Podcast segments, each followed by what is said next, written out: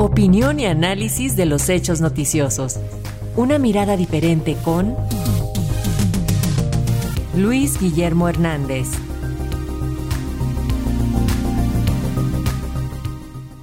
Y justo sobre este tema de los acuerdos incumplidos entre el PAN y el PRI, la falta de ética, de principios, de moral de los eh, partidos políticos, tenemos el comentario de Luis Guillermo Hernández, periodista y analista político. Adelante, Luis Guillermo. Muy buenos días, muy buenos días a la audiencia de nuestra radio Educación. En política, el honor, la decencia y los principios éticos no pueden ni deben ser un artículo que un día se utiliza y otro se deja en casa.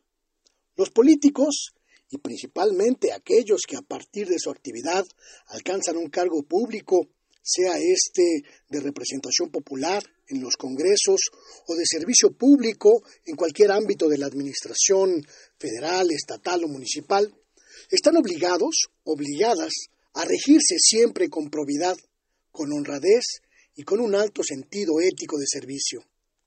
La inusitada revelación que hizo hace un par de días el presidente del PAN, Marco Cortés, al dar a conocer una lista de acuerdos entre los partidos Acción Nacional y Revolucionario Institucional, que incluye el reparto de cargos de todos los niveles, supone un punto de quiebre sumamente peligroso y nocivo para la vida pública del país.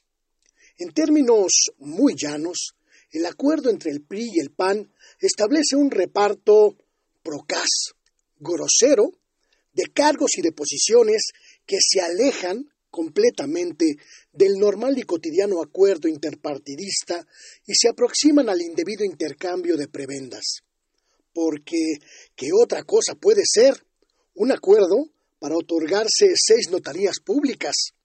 ¿Qué puede ser sino un acuerdo indebido el intercambio del 20% de las direcciones en escuelas y universidades públicas estatales? ¿Qué otra cosa puede significar la violación flagrante de la autonomía del Instituto de Transparencia que imponer en un pacto partidista el apoyo para tal o cual representante? La ruptura de la coalición PRI-PAN-PRD, luego del triunfo de Manolo Jiménez en Coahuila, nos ha permitido conocer una dinámica verdaderamente gangsteril de reparto de espacios y posiciones entre estos partidos que en los hechos nos demuestra que para ellos, para ellas, el servicio público es solamente un ámbito para obtener beneficios individuales, algunos de estos inconfesables.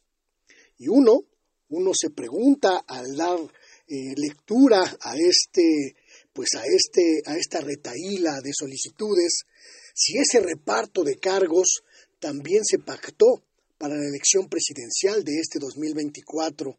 Y si fue así, ¿cuáles fueron las condiciones y cuáles fueron los acuerdos?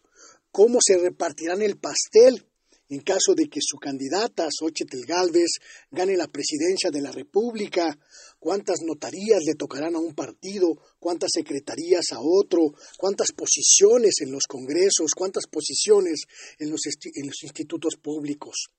La política no debe estar exenta jamás de honorabilidad, de decencia y de principios éticos. Y observar al servicio público como un trampolín para beneficio personal, individual, como revela este acuerdo entre el PRI y el PAN, está completamente lejos de esa lógica. Nos toca a nosotros, a la sociedad mexicana, revisar este asunto y sancionar esas actitudes.